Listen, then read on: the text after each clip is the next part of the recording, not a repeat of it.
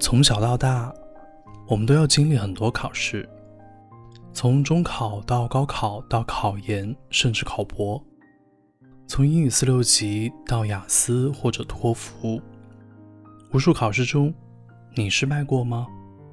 你是怎么样面对这些失败的？前段时间，我们收到一封来信，信里这么说。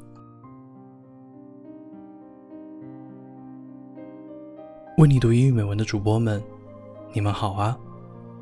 偶然发现这个节目，很喜欢你们的声音与激励，想了很久，我决定写一封信。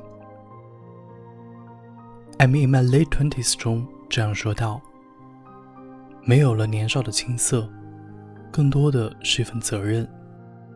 在二十出头的年纪里，我们开始追求梦想，不会再轻易流泪。”不会再为了一点挫折而放弃。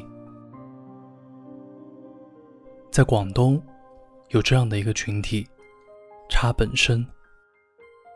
他们不甘于停留原地，而我是其中一员。我是小九，今年大二，在广州的一所大专。